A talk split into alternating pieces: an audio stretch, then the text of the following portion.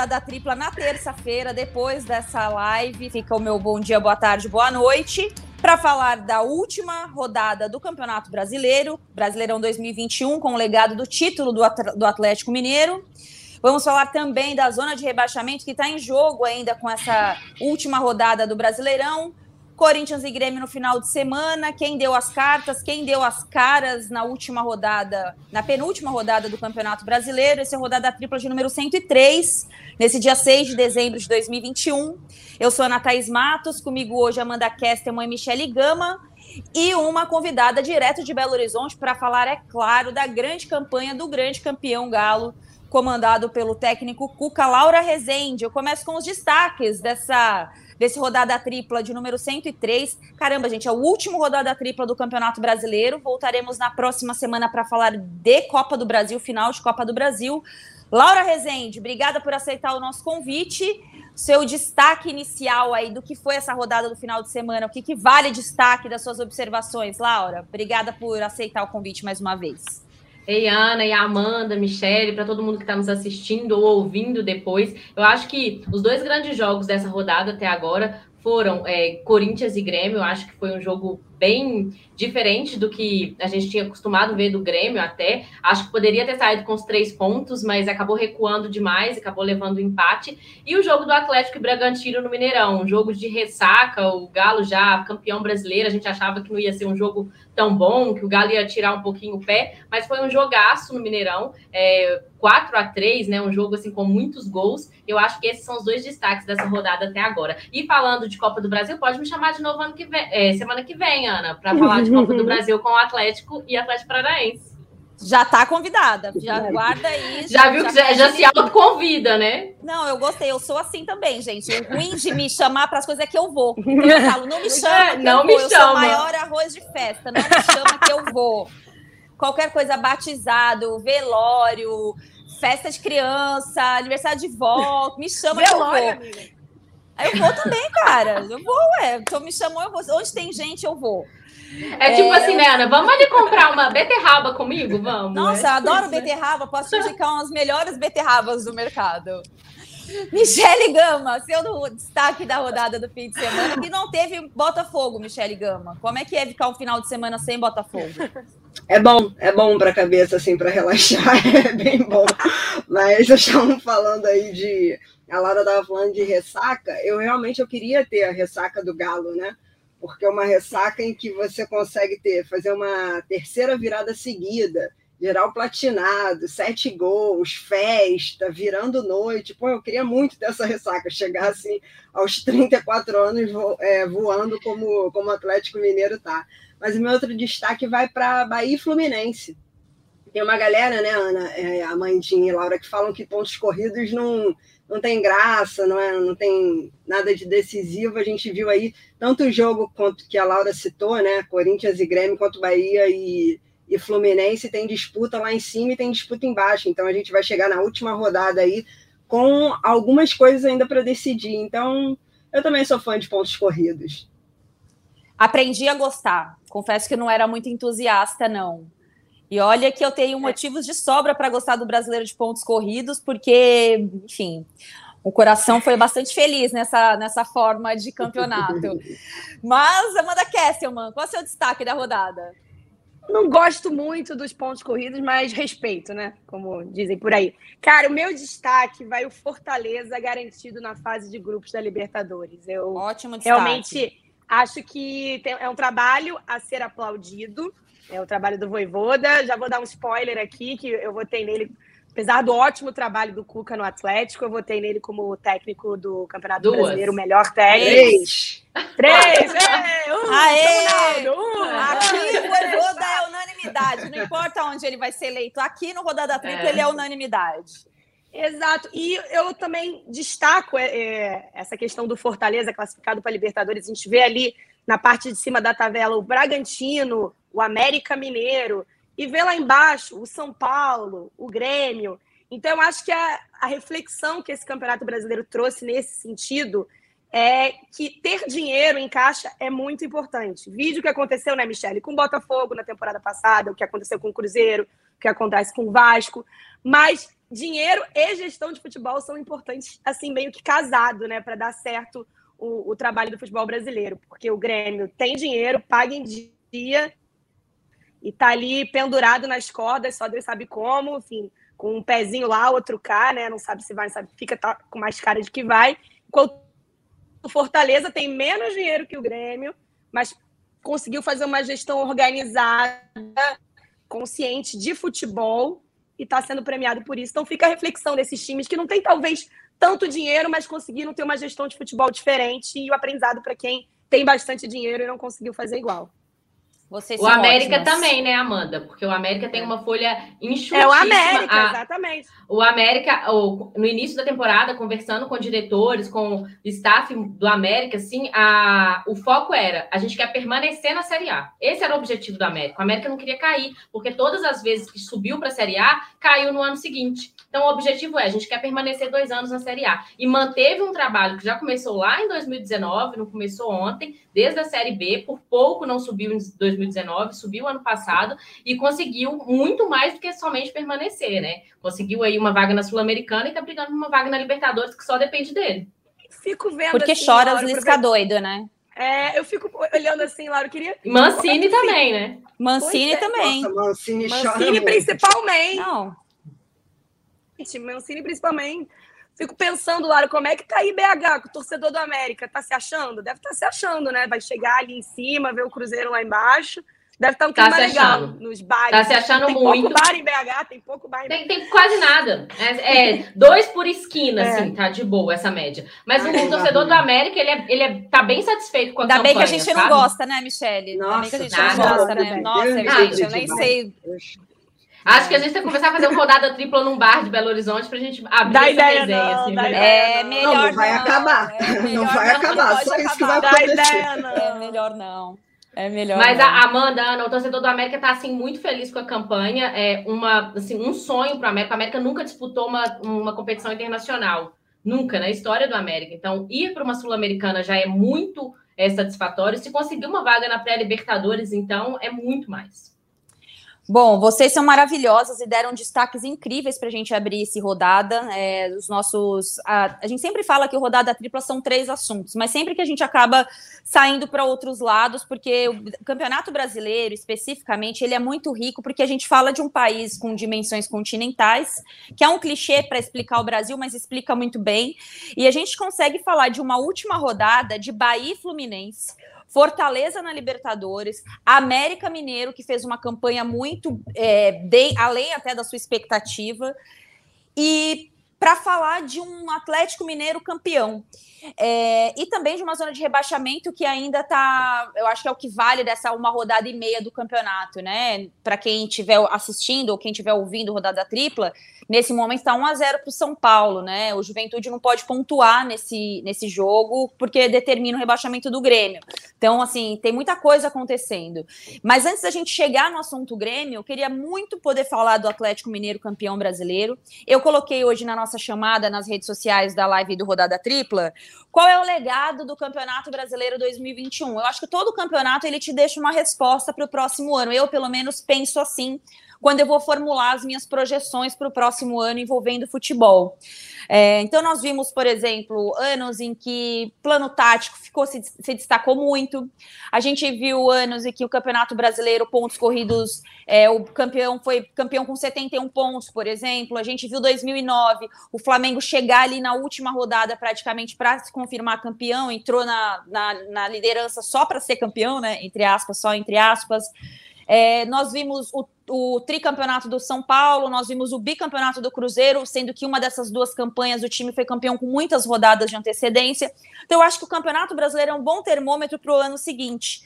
É, então, com base no título do Galo, é, Laura, o que, que a gente, o que, que você vai lembrar desse Galo campeão, independentemente da história, que eu acho que a história é muito rica, né? 50 anos depois, voltar a gritar campeão em casa mas o ano que vem, quando você se referir ao Galo de 2021, você vai se referir ao que exatamente?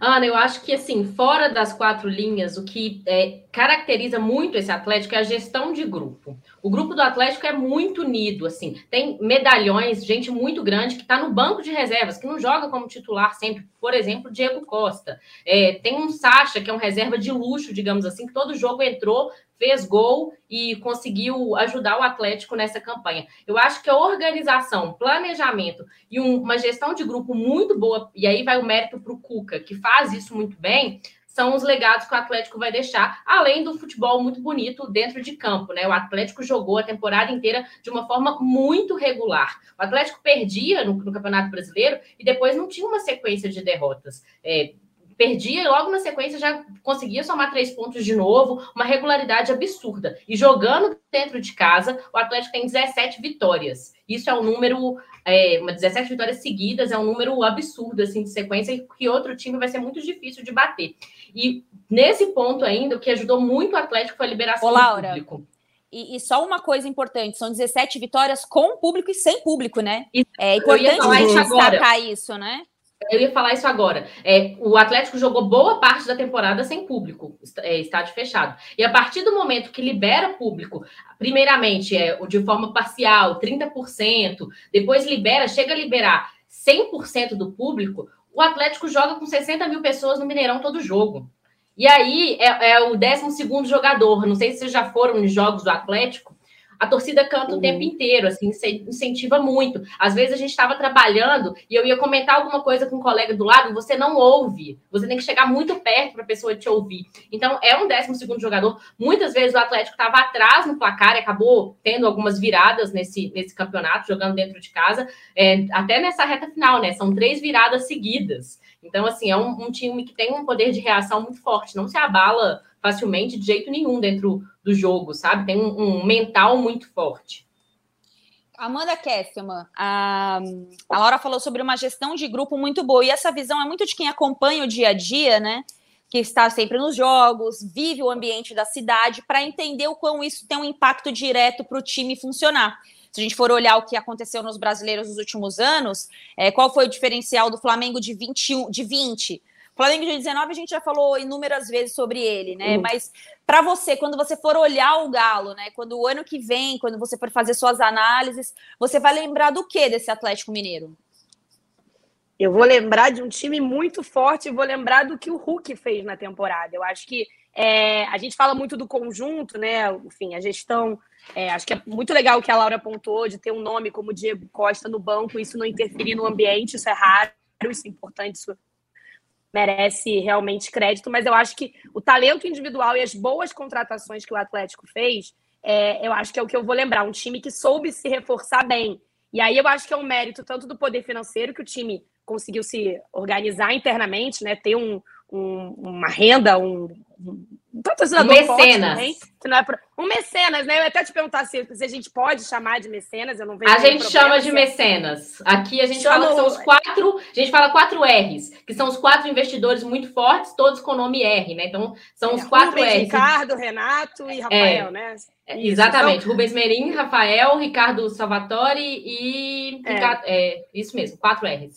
É, são, são mecenas, né? Eu tenho muita curiosidade, Laura, e até te perguntar sobre isso é, para saber se esse mecenato do Galo é um mecenato de investimento a longo prazo, né, de, de trabalho mesmo, de investir no clube, como a gente já viu que funciona, e não, não aquele, aquela coisa de contratar e depois sair, parece que é uma, um projeto de longo prazo bem organizado nesse sentido, mas saber, saber contratar e bem no mercado, porque às vezes não adianta ter dinheiro. A gente já viu muita gente com muito dinheiro no bolso não conseguindo contratar bem.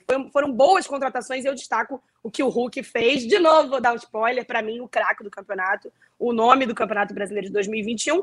E eu queria aproveitar e te jogar também outra pergunta, porque se a gente está falando de contratação, do Galo e tal, o diretor de futebol continua só falando por SMS? Calma, calma, guarda essa resposta antes da gente ouvir o destaque de Michele Gama, do essa legado pergunta. dela de Atlético Mineiro. Michele, eu vou te pedir o seu destaque, mas eu já vou te provocar. É... Provoca. Vai, João Kleber, provoca. O alto custo desse time é um legado preocupante ou a régua do futebol brasileiro hoje é essa mesmo? Quem pode mais chora menos? Eu acho que tem as duas coisas, né, Ana? Porque que a gente costuma falar que difícil é manter, né? A gente viu isso com o Flamengo, a gente está aí no aguardo do Palmeiras, mas o Atlético ele alcançou um feito e tem alcançado porque o Atlético pode conquistar outro título, né? Esse, esse mês agora, né? O Campeonato Brasileiro e a Copa do Brasil. É, e manter isso para 2022 do jeito que vem jogando, que está jogando, eu acho que é isso que é o grande, como que eu posso dizer? Acho que é o grande passo que o Atlético tem que dar. É difícil manter, mas assim, é uma coisa que acho que a torcida esperava por muito tempo.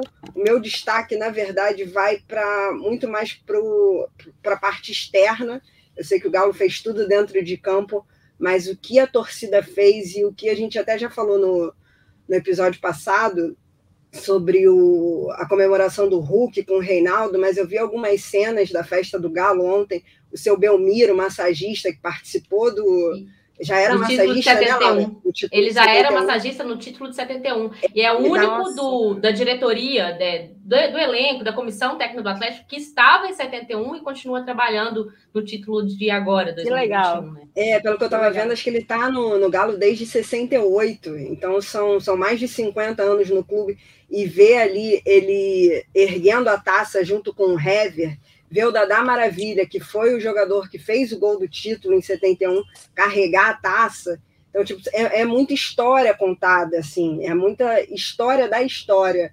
Achei também muito, muito legal, assim, bem emocionante, torcedores que levaram fotos de, de familiares, de amigos que não puderam estar presentes nessa conquista também, ou por já terem falecido, ou por uhum. ausência por causa da pandemia. Achei bem, bem legal. Aí, assim, ó, essa... Belmiro levantando a taça. Oh, aí, oh, que legal a imagem.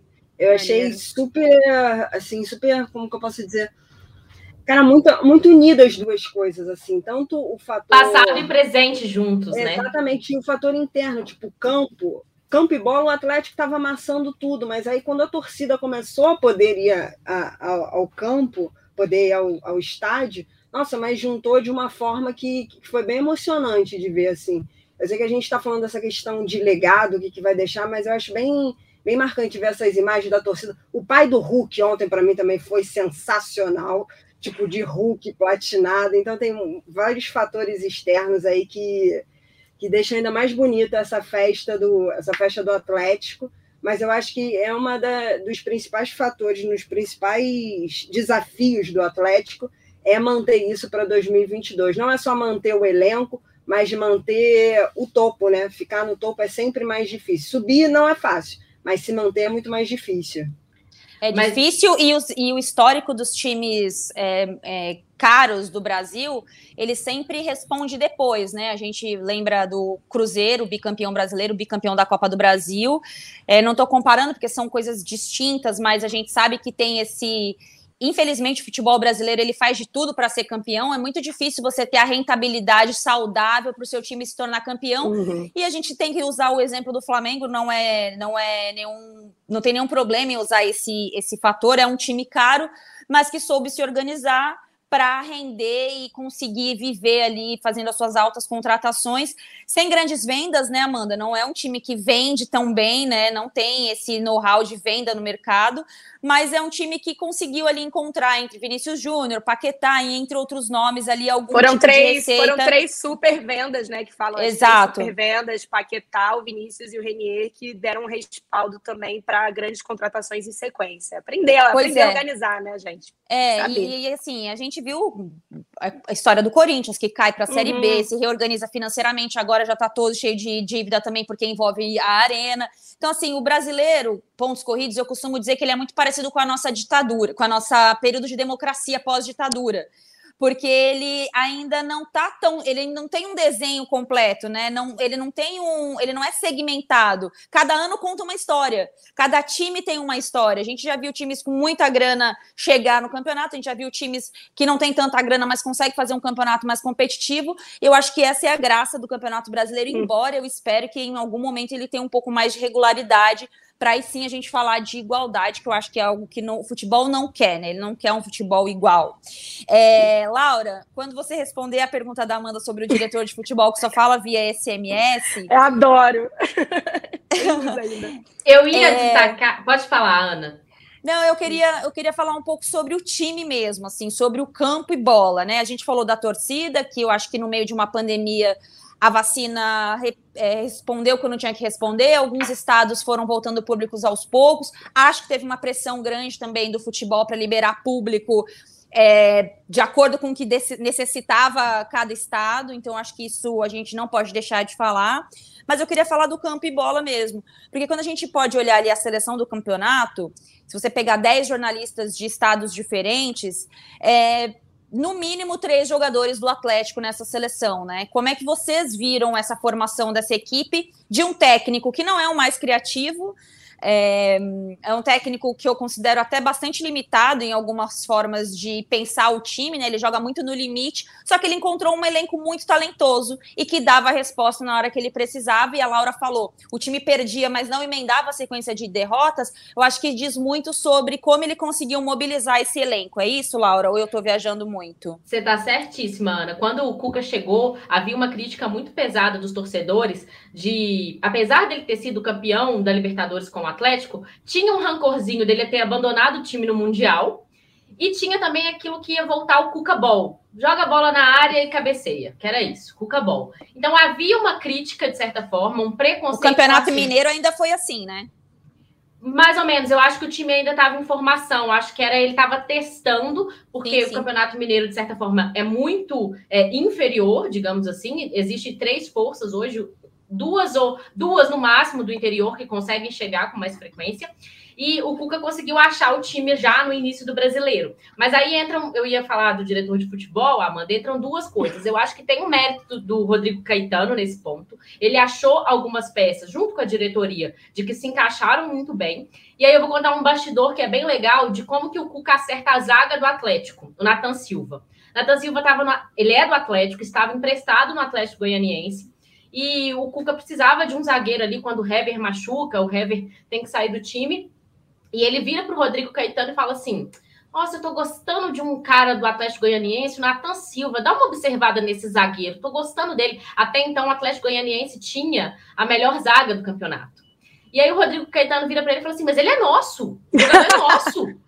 Só Aí isso. Ele falou assim: é. Ele falou assim: então fala para Atlético Goianiense que essa semana eu quero o Nathan Silva treinando com a gente. E aí o Nathan Silva chega, é um garoto, garoto, e assume a titularidade de uma forma muito absoluta. E aí o Cuca acerta a zaga. Teve uma falha primordial na Libertadores, acho que ou aquele gol do Palmeiras é uma falha do Nathan Silva, mas ele não se abalou em momento algum, ele continuou jogando regular, sabe? Acho que isso vai do mérito também, muito do mental que é feito. E aí, Nathan o... Silva que tá fora da Copa do Brasil, não é? Tá fora da Copa é. do Brasil. Pode, né? Não hum. pode jogar. Gente, inclusive, porque jogou pelo tem que acabar. Exatamente. Essa tem que acabar. Acabar. Gente, porque a gente tem um campeonato de um, uma temporada de dois semestres. No primeiro semestre, que não quer dizer nada, o cara vai lá, joga aquela primeira fase da Copa do Brasil contra o Altos Exato. do Piauí, aí muda de time, chega no não final, pode jogar final. não pode jogar final. Tá errado. Ah, tá errado, também errado. acho. É, e aí, um outro ponto do time, Ana, que eu acho que assim é primordial nesse time do Atlético, a gente fala muito do ataque, mas quando encaixa a dupla Alan e Jair no meio de campo. O Alan é um cara diferenciado, assim, em números de desarmes, em números de passes. já era, já era um, já, já tinha feito uma grande temporada, né? E tem um, um apelidozinho do Jair que veio lá do esporte e aqui em BH usa que é cadeira de praia, sabe por quê? Por quê? Arma e desarma. Jair, inclusive, que está na minha seleção do campeonato. Ainda Arma bem que não tem praia. Pena que não tem praia em BH, em BH é, né? Mas eu acho que o Cuca acha muito ali do time nesse meio de campo ali com essa dupla e acaba é, encontrando, de certa forma, um equilíbrio muito forte. Sem falar na, na, na lateral, no Guilherme Arana, que para mim tá na minha seleção também, já dando spoiler, melhor lateral do Brasil hoje. É, melhor. mas faz tempo, né? Já é, foi campeão já, brasileiro. Já, é, já foi campeão brasileiro jogando muito em ano 17, passado né? já foi também. Ano e, passado já tinha. Disse? Evoluiu muito com o São Paulo também, jogando de forma mais ofensiva, né? Ele E o ataque, Laura, como é que foi a desenvolver? Eu lembro muito de um detalhe que foi quando o Hulk vai reclamar no, no, no, de não tá no ao vivo. É. Ele foi reclamar ao vivo de não Verdade, estar jogando, né? Teve isso. Que ele, ele queria mais minutagem, ele tinha acabado de chegar. E conhecendo o Cuca, é, o Cuca gosta de estimular e de provocar a reação de jogador. Eu sei porque, né, cobri o Palmeiras em 2016 e vi como ele lidou com esse setor, que era um setor em tese de problema no Palmeiras. Ele tinha é, vários atacantes, o titular dele era o Gabriel Jesus e o Roger Guedes, mas ele precisava, às vezes, jogar com 9, 9 clássico. E ele deixava fora Rafael Marques, ele deixava fora Lucas Barrios, ele, ele apostava muito no Leandro Banana, porque ele estimulava mesmo isso nos caras.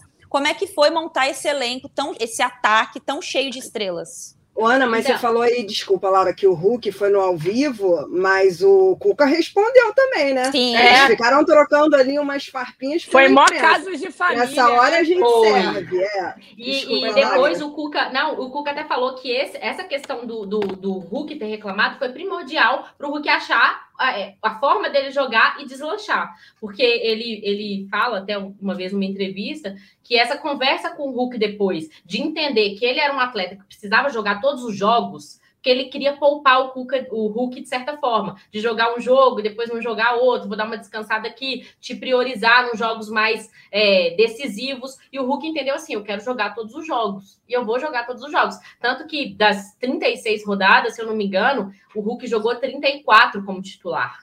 É, é absurdo isso, assim, é, é muito, muito mesmo. E ele quis depois dessa que o Hulk fala, dá uma reclamadinha ali, até de posição mesmo. Acho que o Hulk não estava jogando na posição que ele se sentia mais confortável de centroavante ali. E o, ele reclama sobre isso e depois o, o Cuca consegue achar. É, e um destaque que eu tenho, principalmente no retorno, é quando o Cuca consegue tirar de novo o melhor do Keno. O Keno tinha feito uhum. uma temporada muito boa no ano passado pelo Atlético e consegue é, cair um pouco esse ano é, no primeiro turno, e depois ele consegue achar ali, junto com o Hulk, essa melhor posição dele de jogar, e aí o, o, o Cuca fecha esse Gente, minha gata, você acha que vocês viram, né? Mas é isso, ao vivo é isso.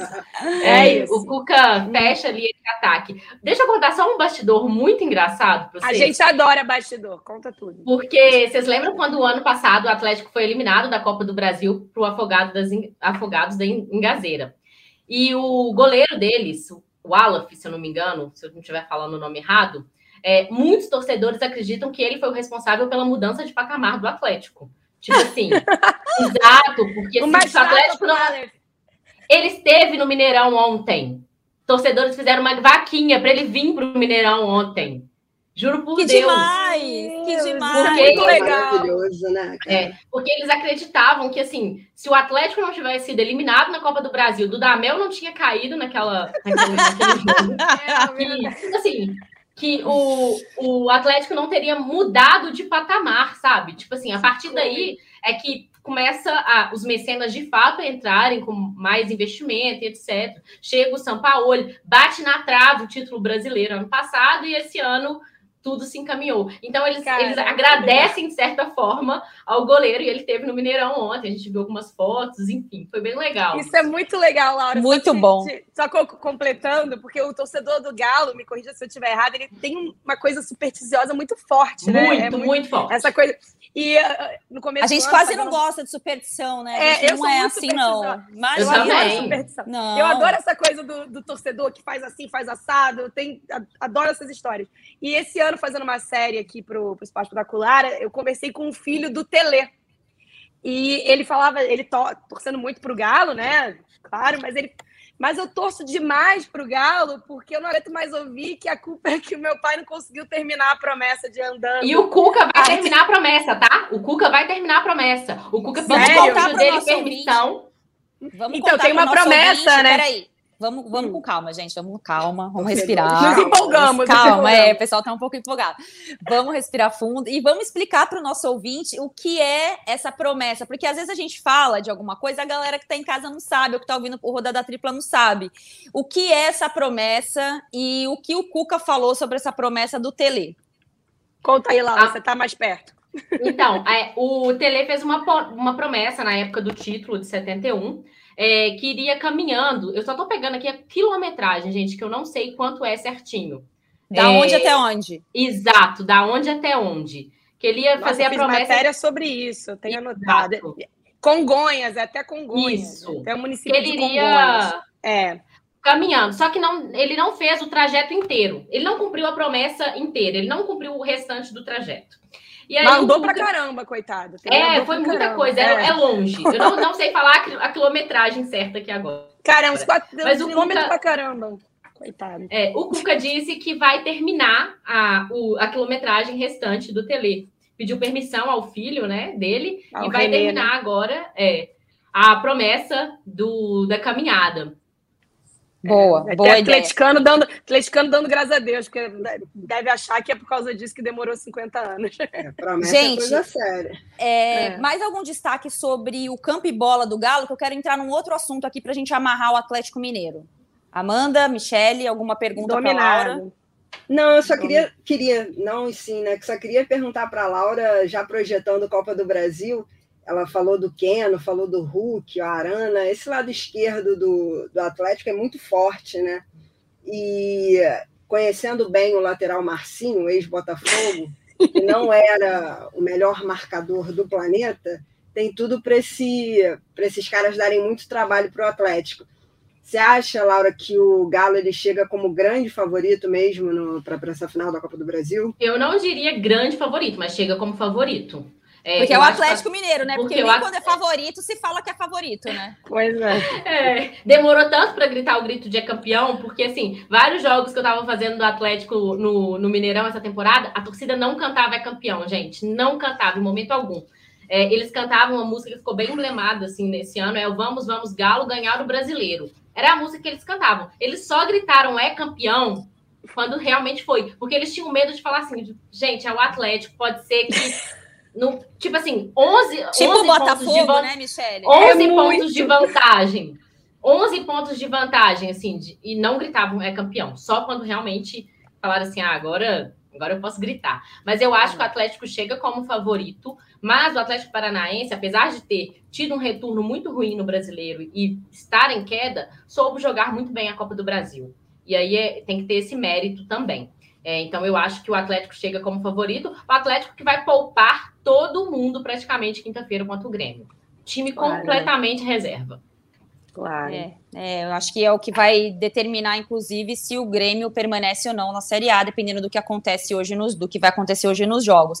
Gente, para encerrar esse assunto, eu não queria tocar nesse assunto, mas eu acho que é importante. Hoje, conversando com várias amigas que cobriram esse título do Galo, é, é, não só o título, né? A temporada do Atlético Mineiro, campeão mineiro, campeão brasileiro, possibilidade de ser campeão da Copa do Brasil, encaixar aí uma tríplice coroa, tal qual o principal rival também conseguiu em 2003. É, o quão difícil para nós mulheres é, falarmos sobre o trabalho do Cuca, né?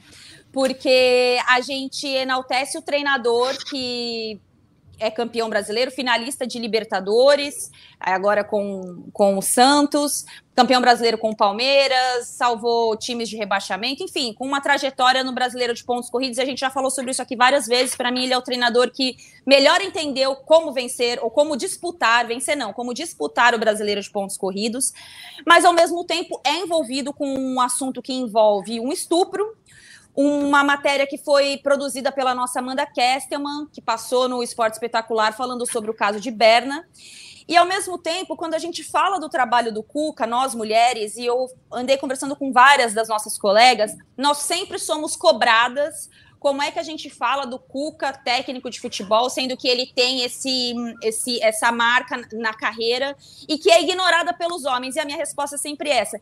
Você cobra os homens também de falar sobre o que está acontecendo com o Cuca ou é uma responsabilidade das mulheres? Laura, você vivendo em Belo Horizonte, acompanhando esse título, essa temporada, o que é ser mulher falar do trabalho de Cuca. Como é para você isso? Qual é o desafio? Qual é a sua régua para administrar essa situação?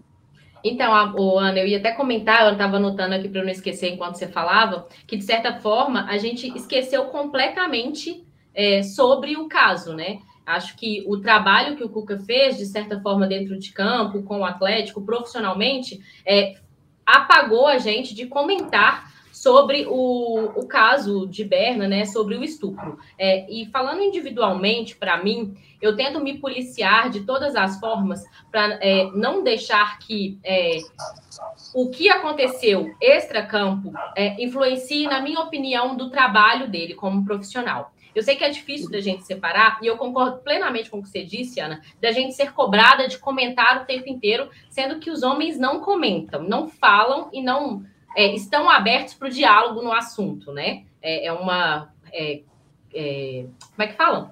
Uma resistência muito grande de falar, de comentar sobre é isso. É uma passada de pano, vamos falar é, em português, claro. É, exatamente. É o pacto entre os homens, eles se defendem. O, corporativismo acusam, masculino, né? né? O corporativismo masculino. Então, eu acho que é um pouco disso, é, mas eu tento não deixar que isso atrapalhe o meu profissional de comentar sobre Cuca treinador, sabe? É, eu tento separar, de certa forma, por mais que, de certa forma, a gente se sinta incomodada com a situação, é, falar do trabalho dele como profissional, eu tento é, estar de longe, sabe? Fora da situação. Amanda Kesselman, você que produziu a série, né, é, falando sobre violência de gênero no esporte espetacular, e foi uma semana que foi muito marcada, né, pela... Foi em janeiro, se eu, estiver, se eu não estiver enganada, essa foi. matéria.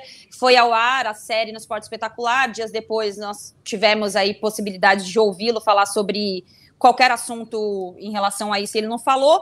Mas como é que a gente lida com isso? Como você particularmente é, avalia se comporta, ou qual é o sentimento em você como mulher produtora dessa série, reviveu, né? Você foi re, é, revisitar essa história e hoje tem que falar do trabalho do Cuca.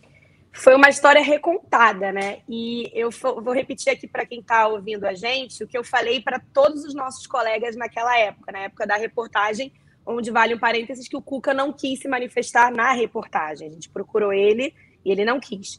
É, eu não esperava, e não espero, que essa reportagem causasse, não é a intenção nem a minha expectativa, nenhum tipo de cancelamento do Cuca 40 anos depois, porque seria hipócrita da minha parte, porque eu cobri uma Copa do Mundo tomando café da manhã com o Cuca no hotel. Eu cobri o trabalho do Cuca em clubes aqui no Rio de Janeiro sem nunca questioná-lo, porque nós todos chegamos atrasados a essa história.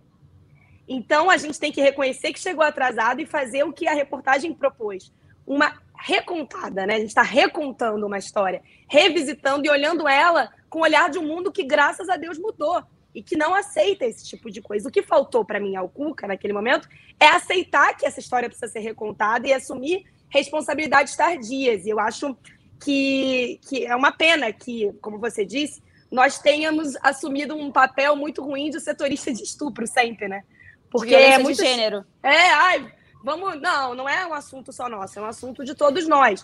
Então é isso, o trabalho do Cuca é excelente no futebol brasileiro desde a, do Santos e há muitos anos. Eu não esperava que isso fosse um belo dia as pessoas iam ligar a televisão, nossa, não é isso. É entender o que a gente está querendo contar. E, e, entender a partir disso que em 2021, em 2022, a gente vai olhar de outra forma para esses assuntos e assumir responsabilidades mesmo que de forma tardia. Então, é, eu hoje não consigo desconectar o, a figura dele a, a, essa história. E, repito, eu cheguei atrasada, porque eu estava ali em 2009, quando ele estava no, no Flamengo, no Fluminense, em 2008, quando ele fez um trabalho em 2007 no Botafogo, cobrindo sem saber dessa história, porque essa história só chegou em mim muito depois, e acho que a maioria da audiência brasileira também, durante muito tempo, não, não teve acesso a essa história, muito pela forma como ela foi contada lá nos anos 80. Ô, Michele, eu confesso para você que hoje, 2021, eu tenho enorme dificuldade de separar as coisas, assim. Eu não consigo olhar e falar nossa, é. ele é um grande técnico, e, e eu respeito, a Laura estava falando que ela teve que se policiar para trabalhar dessa forma, mesmo porque você tem que ser muito fria para lidar com esse ambiente, né? É, e, e, como eu tive a possibilidade de cobrir o Palmeiras com o Cuca, né? E tive vários conflitos com ele nessa cobertura, depois a gente acabou se entendendo. É, esse caso nunca foi muito claro, é, mas eu, eu, o modus operandi dele como técnico, no campo e bola, eu, eu, eu questiono, né? A forma como ele lida com o dia a dia, as relações que ele tem de dia a dia. Então, eu acho que o pacote Cuca todo me influencia muito em olhar e não conseguir falar, e olhar para ele e falar, cara como o mundo permitiu que a gente passasse 40 anos sem discutir isso, e hoje a gente tem que literalmente engolir, engolir né, é. o que a gente está sentindo, o que a gente sente, para enaltecer um trabalho que, no final das contas, no campo e bola é bom, né? Ele dá resultados. É... Então, assim, esse é o meu depoimento. Assim, eu confesso que dou muito, respeito muito quem consegue separar isso eu não consigo. Eu não consigo mais. E eu, mas eu também tenho um tá caráter emocional de uma relação de cobertura que eu tive com ele, né? Então tudo isso pesa na minha avaliação. Michele, é, quando você olha tudo isso assim, para você, né? Como é que é acompanhar e, e como mulher e ver esse, essa, né, enaltecer o trabalho do, do Cuca como técnico? Então, Ana, acho que isso é tudo muito pessoal, né? Cada uma Sim. de nós quatro aqui sente de uma forma. Como a, Amanda falou, eu só queria falar uma coisa: não existe cancelamento para homem branco no Brasil de início de conversa, né? Não existe. Olha o DJ Mas... Ives aí, né? Olha o DJ não, Ives aí, a gente, bizarro. A gente pode Dura algumas uma horas, né, seleção né, é, eterna. É, é. Mas então, eu também não consigo, não consigo mais diferenciar assim o que é do, do profissional e do pessoal. E isso como jornalista, isso como torcedora, porque como a Amanda falou, o Cuca passou pelo Botafogo e para mim foi um dos melhores técnicos que já passou do Botafogo que eu vi.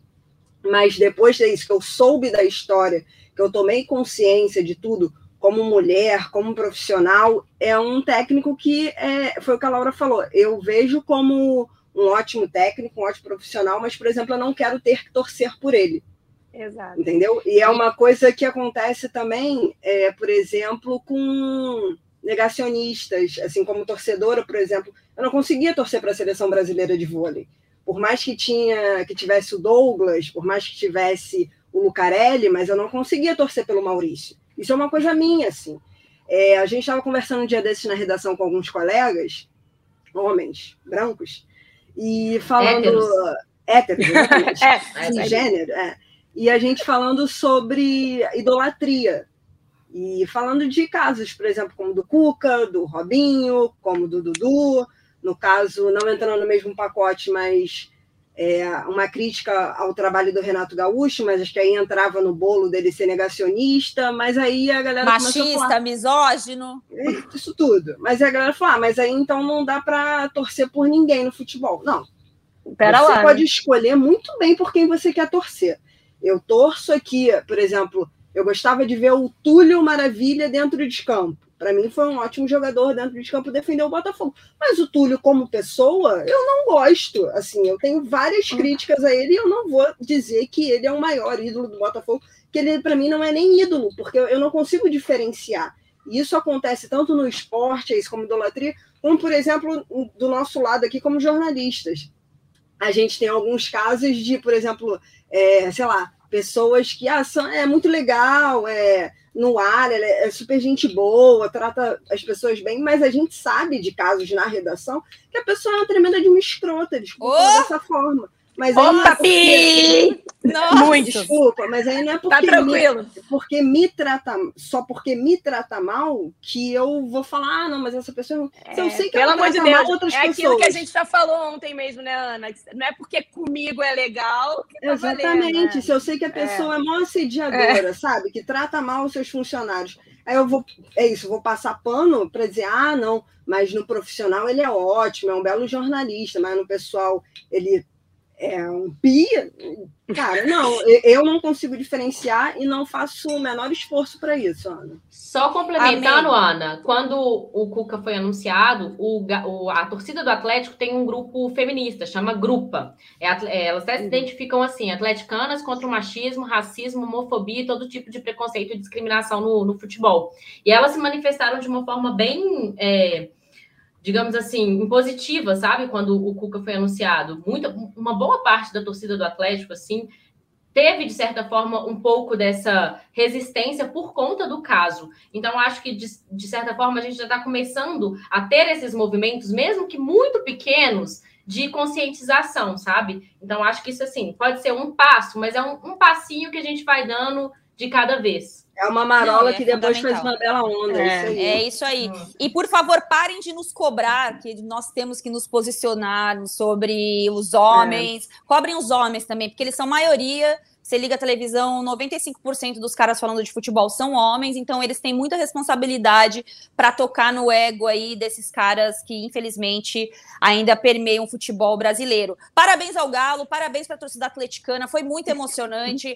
Foi legal. As placas dos entes queridos, como nós já lembramos aqui, o título depois de 50 anos, o Reinaldo, o Dadá Maravilha indo levar o, a taça, o Hulk voltando ao Brasil. O Guga Ai, falando credo, no microfone. Maravilhoso. Ele, Ai, eu, vi, eu vi ele cantando agora no, contando agora no Tá na área que ele começou a falar no microfone, ele olhou para o repórter de campo e o repórter fazia sinal para ele, pelo amor de Deus, tá vazando, e ele não entendeu nada, ele não acreditava que estava vazando. Vazou, obrigada, Guga, gerou memes. E o Mineirão lotado é a coisa mais linda do mundo e Belo Horizonte Falando do Mineirão lotado, é uma parte dificilmente também dificilmente o recorde de público vai ser quebrado. Por quê? Claro. Explico. São seis, foram ontem, né? 61.573 presentes. É, e a partir de agora tem torcida visitante. Quando tem torcida visitante, você isola um número de cadeiras é, para separar as torcidas. Então, dificilmente esse recorde do Atlético aí é o maior público do novo Mineirão. É, dificilmente vai ser batido aí esses 61.573 torcedores. Maravilha. Cruzeirense deve estar tá feliz, né? Que tá super, tá super. Não, um ano ótimo para ser cruzeirense. O torcedor é, do Cruzeiro tá super feliz. Difícil é achar um ano para ser ótimo. É, difícil é para achar um ano ótimo nos últimos anos do Cruzeiro, é. né? É, tá difícil. É. O último ah, foi lá 2018, né? É isso, gente. Bom, para a gente é, encaminhar a sequência e a reta final do nosso rodada tripla, não podemos deixar de falar da parte de baixo da tabela, que ainda tem coisa acontecendo. Para quem estiver acompanhando o rodada tripla depois de segunda-feira, nesse momento, dois minutos do segundo tempo no Morumbi, São Paulo 2, Juventude 0. É, esse resultado aí influencia no jogo, na permanência do Grêmio na Série A. É, nós tivemos um jogo essa semana, esse final de semana, que eu acho que foi um jogo que aqueceu muito o debate.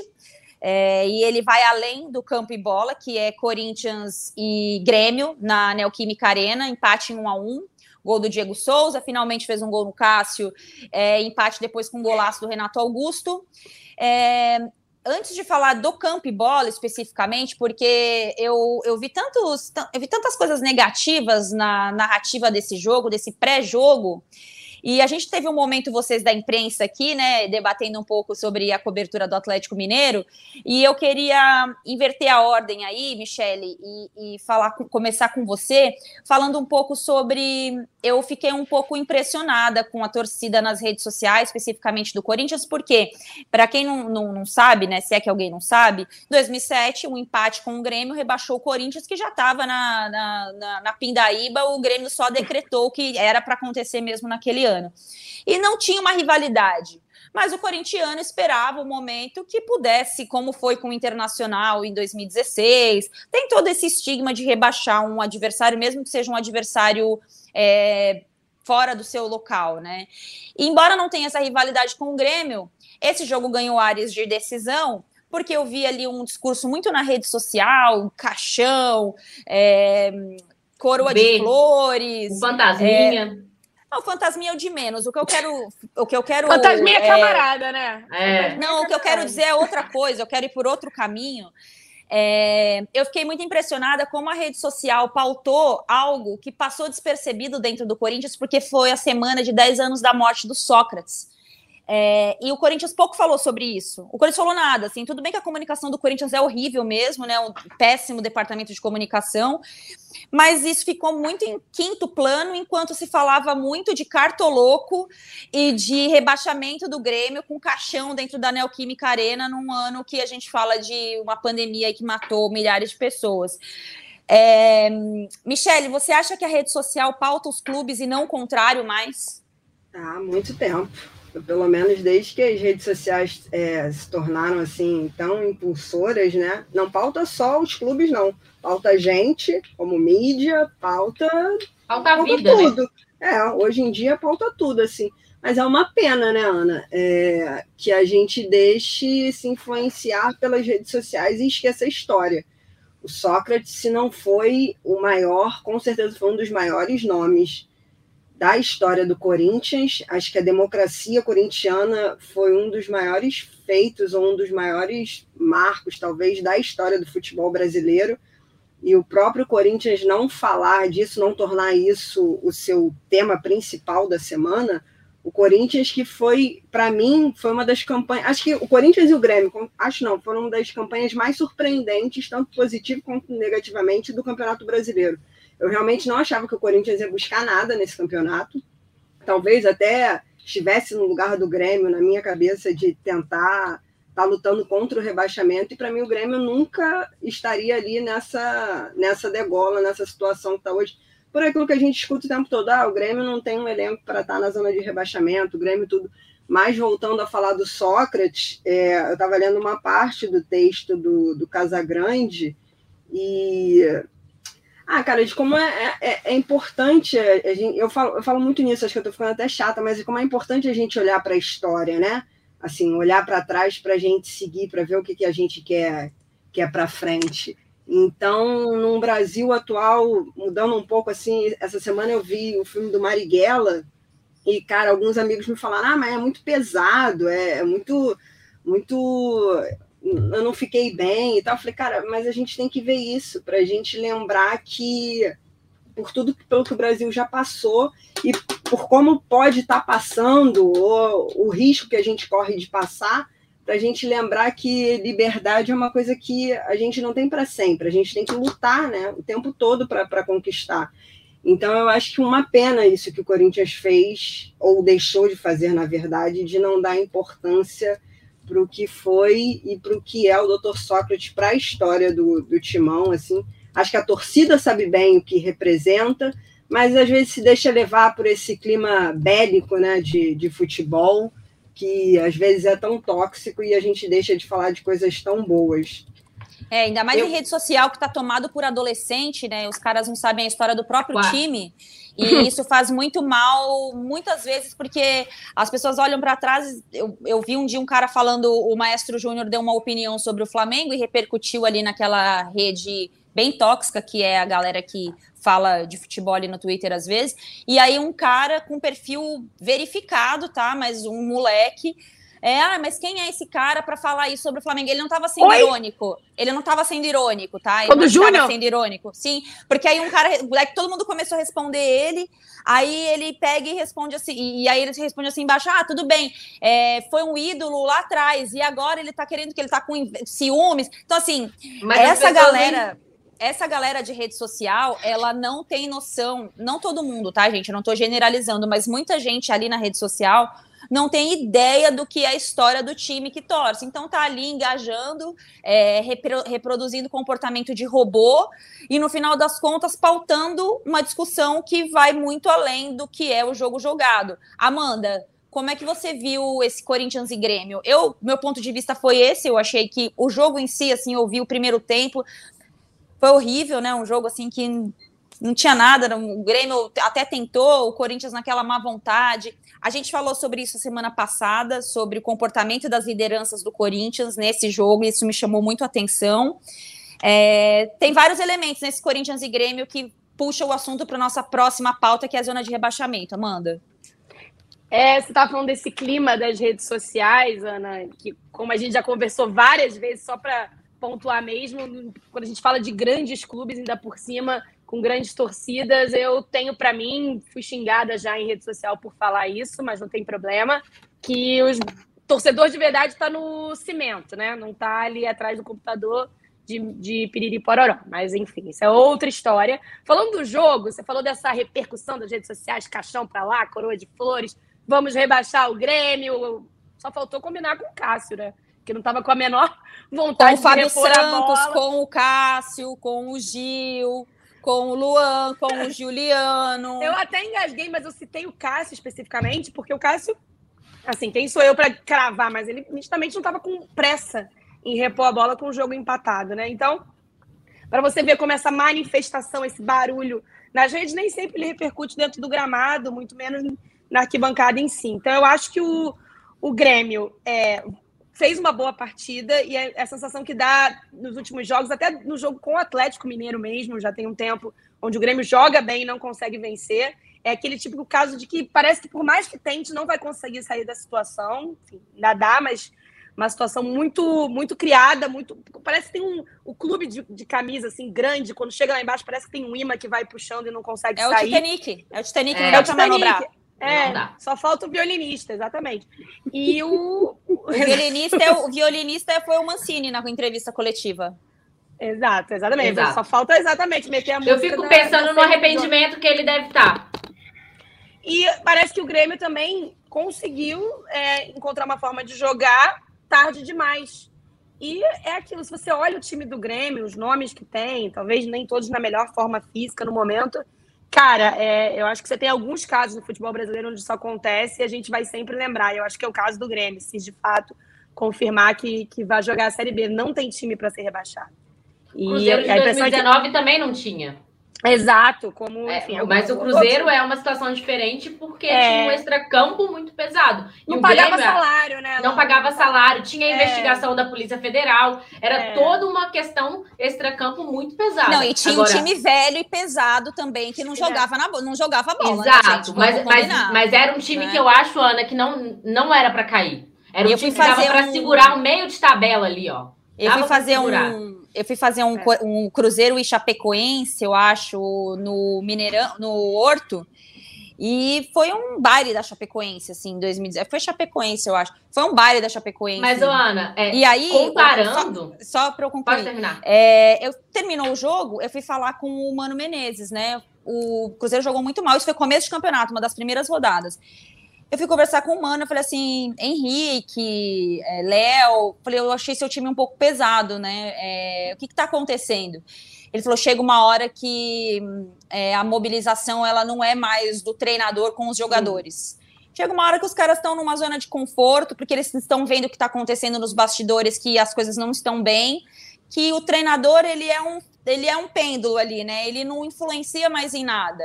Porque eu tô fazendo esse paralelo porque o Silvinho é muito criticado em relação ao trabalho dele no Corinthians, esse super trabalho de seis meses, né? Que as pessoas acham que o Corinthians tinha time para superar o Atlético Mineiro no, no Brasileirão. É, e o Silvinho leva um time para Libertadores, como disse bem a Michelle, era um time que não tinha essa expectativa, ganhou reforços. Mas eu acho que esse jogo especificamente ele disse sobre o comportamento dos jogadores e não do treinador. Laura, é, os caminhos se convergem para Atlético Mineiro, porque é o adversário do, do Grêmio na última rodada.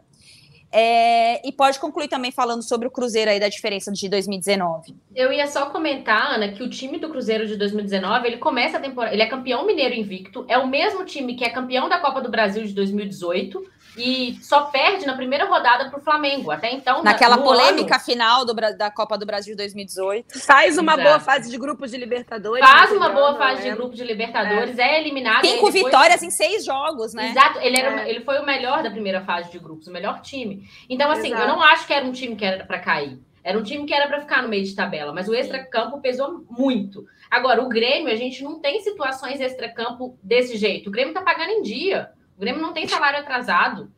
É, é inexplicável. É, eu, aí entra muito de uma incompetência que eu vejo dentro de campo. Sim. É, aí, para é. mim, é uma incompetência muito grande de jogadores muito que dá. É, tem jogadores que dá para entregar mais do que vem entregando. É, mas falando do jogo de quinta-feira, Ana, Michele, Amanda, para quem está nos assistindo e ouvindo, o Atlético vai com um time completamente alternativo. É. Completamente. É, o Atlético já está com a cabeça pensando na final da Copa do Brasil de domingo. É, eu até estava conversando hoje com algum setorista do Atlético, o Fred Ribeiro, nosso colega. Falei assim, Fred, é, vamos tentar es, é, escalar o Atlético aqui. Quem que vai jogar quinta-feira? Aí o Fred até brincou comigo e falou assim: Laura, acho que nem o Cuca sabe, porque ele vai botar de goleiro a atacante, um time completamente alternativo. Vai dar a chance do Rafael jogar, eu acho, Rafael goleiro, jogar um jogo no brasileiro, porque o Everson jogou todos os jogos. Então, assim, é um time completamente alternativo que o Grêmio pode se beneficiar disso, né? Eu sei que existe ainda uma possibilidade de combinação de resultados muito difícil para o Grêmio, depende muito do fim dessa rodada, mas pode se beneficiar e conseguir uma vitória e escapar. O Grêmio tem mais vitórias de que Juventude e Cuiabá. Então, eu acho que por isso o Grêmio pode se salvar, mesmo tendo a mesma pontuação. É, só para a gente amarrar aí sobre a zona de rebaixamento, os jogos que acontecem nesse momento. A gente tem rodada pra caramba nessa segunda-feira, né? O São Paulo vai vencendo o Juventude por 2 a 0 o Atlético Paranaense empatando com o Palmeiras 0 a 0 é, às 8 Inter horas. Atlético Goianiense está 0x0, né? Internacional está jogando 0x0. Cuiabá e Fortaleza. Cuiabá tá ganhando Cuiabá, 1 0 né? É, esse jogo aí é bem, bem importante. É, a gente tem ainda na zona da degola ali o Grêmio, 18 com 40, o Juventude com 43, Bahia com 43, Cuiabá com 46 nesse momento, né, gente, com esse resultado. Santos e Atlético Paranaense também com 46. Confesso que essa campanha do Atlético Paranaense me chama atenção, esperava um pouquinho mais. É, longe de querer fazer previsões para a gente encerrar a rodada. Amanda, Hum. Essa luta de zona de rebaixamento do Santos ali para baixo, o Santos nem tanto, mas do Cuiabá, o Santos, Bahia ali para baixo. A galera que está ali mereceu estar ali? Ou tem alguma coisa que você acha que dava para não estar ali porque tem um time ou jogou melhor e os resultados é que não ajudaram? Ah, mereceu. Mereceu. Todo mundo que está ali mereceu. Eu, eu sinto pela queda de rendimento do Cuiabá, porque teve um momento ali que estava parecia que engrenar ali no meio de tabela, mas todo mundo que está ali embaixo mereceu. E também sinto. Em algum momento a gente também pode debater o que aconteceu com o Bahia, né? Porque Sim. no começo da. Quando começa a temporada, a gente ninguém imaginava o Grêmio nessa situação, mas acho que também ninguém imaginava o Bahia, pelo que, enfim, tem feito nos últimos anos em termos de gestão, é aquilo que eu falei no começo do nosso programa. A gente tá, vai ter que discutir mais como a gestão de futebol é, tem que andar do ladinho ali da gestão financeira e da gestão de, de organiza, da organização e da governança. Planejamento, porque, né? Planejamento, é, porque se não, se não fizer tudo muito alinhadinho, acontece o que está acontecendo com o Grêmio e o Bahia, eu acho que é um caso parecido, guardado as devidas proporções. Michele Gama. Acho que é isso também. É, eu torço, a gente, a Ana falou na semana passada, né, que a África do Sul não é um, um continente. Acho que é o que acontece muito também com o Nordeste, né? É. É, algumas pessoas se referem aos times do Nordeste como se fosse uma coisa só do mesmo lugar. É, eu os torço... times uruguaios, os times É, é tudo um negócio só, então. Mas eu torço, eu, eu acompanhei ontem, como eu falei, o jogo do, do Bahia e do Fluminense, por motivo de minha mãe ser tricolor, tricolor carioca doente, né? Mas eu tava naquela de torcer muito pelo Bahia também por ter, ver a belíssima campanha que o Fortaleza fez, como a gente já falou no início, né, o nosso técnico unanimidade aqui, de ver o Ceará na Sul-Americana ainda brigando um pouco ali pela Libertadores, mas é uma pena ver o Vitória caindo para a Série C, e acho que seria muito ruim também ter o Bahia caindo para a Série B, então por tudo já tem o esporte, né? Já foi o esporte. O esporte também, exatamente, é. que já, já também já caiu junto com a Chape. Enfim, é, como, a, como a mãe já falou, acho que alguns clubes né, fizeram por merecer. Não vamos esquecer aí também a galera do eixo, não. Santos e São Paulo, que decepcionaram esse campeonato, foi é, brincadeira, bicho. Total. Então, tem uma São galera Paulo aí... inacreditável, né? Não, São é inacreditável. Podia trazer. Mais mas um foi uma galera. Maior prova do campeonato que... estadual não apita em nada, né? É, exatamente. Mas foi uma galera que seguiu uma cartilha também, né? A Laura é. falou a questão do Grêmio, que não realmente não tinha elenco para isso, mas seguiu uma cartilha ali de demitir técnico. Aí quando você vê que torcedor o já começa, completo. começa a invadir campo, você fala, hum, mas azedou total isso aqui, não vai, não vai dar certo. Mas enfim, vamos esperar aí essa, só... essa última rodada. Pode falar, Laura. Não, eu só queria fazer um paralelo é, de duas equipes, assim. Olha, é, a Chapecoense sobe ano, ano, passado como campeã da Série B e o América vice-campeão. É, eles brigaram até minutos finais, aquele pênalti do Wellington Paulista, enfim. E a Chapecoense é, já foi rebaixada, a pior campanha da história do brasileiro da Série A, e o América disputando uma vaga na pré-Libertadores. Eu queria só destacar de dois times que vieram da Série B com planejamentos completamente diferentes e como que isso faz uma importância gigantesca a longo prazo até. O América permanecendo na Série A, é, e ficando com cotas diferentes de Série A, é, de tudo, o planejamento tende a ser mais regular. E a Chapecoense não conseguiu manter é, o, o, bom trabalho que fez na Série B. É, são duas, duas equipes que vieram da Série B disputando ponto a ponto numa, numa, numa campanha bem regular e chegam na Série A e não conseguem é, fazer um trabalho parecido. São trabalhos completamente distintos. É, Fica a dica pro muito... fogão, hein, Michele? Oxe, nada a ver isso não, nada Não, para subir e fazer o trabalho igual do América, lá. Tá ah, tá, entendi. É, é que eu, eu sou botafoguense, eu sou pessimista, eu já olho é, o lado atravessado das coisas dessas campanhas todas ali de, do Atlético Paranaense para baixo, nesse momento é, estão ali praticamente salvos né, do, do rebaixamento. É, eu lamento muito a campanha do Bahia, porque é um time de ideias progressistas, que tem pautas importantíssimas para o futebol, no momento que se falava muito pouco de, de racismo fora né, do, do mês da consciência negra. O Bahia sempre atacou essa frente, então eu acho que é um clube que precisa estar no nosso no nosso raio de, de visão, né? E o nosso raio de visão, infelizmente, se limita muitas vezes à Série A do Brasileirão. Então, eu lamento muito por essa campanha do Bahia, que errou muito, né? Errou nas escolhas de técnico, errou sem entender o que precisava para ter um brasileiro confortável, é aquilo que eu falei no nosso primeiro bloco. O Brasileirão, ele é tão novato, né, de pontos corridos, ele é tão novato que você não tem um recorte do que funciona que você pode aplicar para aquele clube que no ano que vem vai ser sinônimo de sucesso. Muito pelo contrário, né? Como a gente tem essas questões de deslocamento financeira, faz toda a diferença, assim. Então eu lamento muito pelo Bahia, porque eu acho que ele é um time para brigar ali com Ceará, Fortaleza, para estar tá nesse bloco forte dos times do Nordeste, que eu acho que são fundamentais para a gente abrir nossa cabeça, que até então é muito fechada a esse eixo do considerado 12 grandes do passado, né, daquele chamado Clube dos 13. É, eu nem gosto muito de usar esse termo, gosto zero, na verdade, mas eu acho que isso alimentou a gente não prestar atenção no que está acontecendo. Inclusive, eu vi nas últimas rodadas, quando o Fortaleza estava super bem no G4, vários colegas nossos, nossa, quem é esse Fortaleza? Cara, o Fortaleza está fazendo ótimas, ótimos jogos, Temporada. ótimas temporadas há dois anos, três anos. Então, cara, onde você estava, né? Então, eu acho que eu lamento muito a campanha do Bahia e o resto que corra atrás aí, eles que lutem, porque a última rodada do Brasileirão o bicho vai pegar.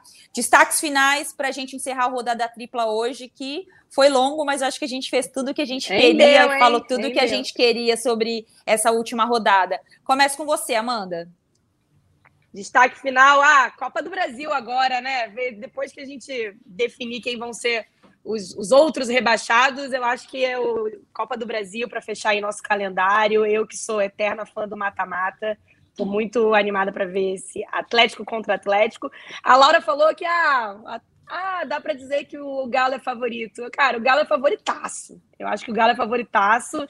Não quero ser, como disse, cancelada por isso, mas acho que o Galo chega favoritaço. Mas final é sempre bom de ver mata-mata. Enfim, meu destaque é a ansiedade por um mata-mata para fechar a nossa temporada. Lembrando Laura que o Atlético. Seu último destaque para a gente encerrar a rodada. Vou nessa com a Amanda, lembrando que o Atlético pode ganhar a Tríplice Coroa, um título que só o Cruzeiro tem, de certa forma, igualando o Cruzeiro, né? Que é o Mineiro, Brasileiro e Copa do Brasil. O Cruzeiro ganha em 2003 e o Atlético pode fazer esse feito de novo é, e ganhar uma segunda Copa do Brasil. A primeira Copa do Brasil em 2014 foi justamente numa final contra o Cruzeiro.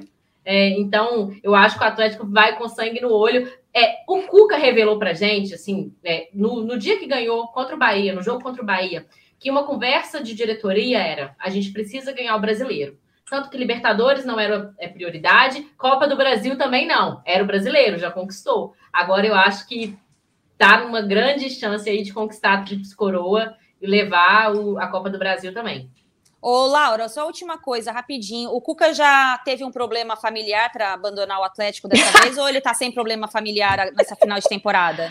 Tá sem problema, né? É, ele teve um problema quando ele assumiu o Atlético, a mãe dele estava internada com Covid. Ah. é, tava, ele assumiu o Atlético, a mãe, a mãe dele estava internada, e aí, tanto que foi uma das, das conversas que demorou as conversas, né, para ter. Mas agora acho que nessa reta final não, não vai abandonar, não, não vai fazer como fez no Mundial em 2013, não. Ô, Michele Gama, seu último destaque do Rodada Tripla de hoje, edição número 103. Então, não, meu último destaque é que tá acabando aí, né? Tá acabando o negócio de futebol, tem mais Copa do Brasil, mas é, ainda tem alguns jogos por aí. Começa aquela série de Amigos de Túlio Maravilha versus Amigos de Neto Abreu. Ai, desespero, e, gente. Calma, que eu quero saber. Quando, acho que não deve ter um Amigos de Rogério Senni versus Amigos de Felipe Melo, porque acho que não ia ter gente para jogar.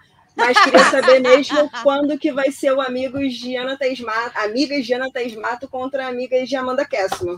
Eu quero saber Pô, só marcar. Tá aí uma coisa boa para a gente produzir. Só marcar. Tá aí uma coisa boa para a gente produzir. Eu esqueci, gente, de uma coisa. É, todos temos seleção do campeonato na mão? Temos. Temos. temos. Amanda, rapidinho, no pique. Everson, Pikachu, Gustavo Gomes, Júnior Alonso, Arana, William Arão, Edenilson, Nátio, Rafael Veiga, Michael e Hulk. Meu técnico é o Voivoda. Laura Rezende. Everton, Mariano, Nathan Silva, João Vitor, Guilherme Arana, Alan, Edenilson, Zaratio, Arthur, Ademir e Hulk. Meu técnico também é o Voivoda. Michele Gama. Everson Pikachu, Nathan Silva, Gustavo Gomes, Arana, Jair, Ederson, Nátio, Arrascaeta, Arthur, Hulk, Voivoda. Ana Thaís Matos, Matheus Cavicchioli do América, Fagner, Júnior Alonso, João Vitor e Arana, Jair, Ederson, Nath, Renato Augusto, Hulk, Michael, técnico Voivoda. Menção honrosa para o Ting e para o Rafael Veiga e também para o Ademir, que, embora tenha 26 anos, para mim foi a grande revelação do campeonato. Revelação, revelação, verdade. Revelação, e Ademir. O Ademir já tem um pré-contrato assinado com o Atlético, não defende mais o América, né? O último jogo é nessa rodada, ano que vem, tá vestindo a camisa preta e branca, mudou de lado em BH. É isso. Gente, Gente que resenha semana que vem falando da final da Copa do Brasil, já, né? Última rodada do Brasileiro quinta-feira. É, depois as duas finais de Copa do Brasil. Temos também do Ladies Cup pela frente, é, torneio de futebol feminino aí que tem pela, pra gente encerrar o ano. Agradecendo a nossa edição e produção do Bruno Mesquita e do Rafael Barros, que também é o nosso coordenador, e a gerência do André Amaral. Lembrando que o Rodada Tripla está no GE Globo e nas, nos principais tocadores de podcast. Resenha toda segunda-feira, ao vivo, a nossa live às 19 horas. Mas você pode interagir com a gente durante toda a semana nas nossas redes sociais. Beijo, galera. Até a próxima. Beijo. Tchau, tchau.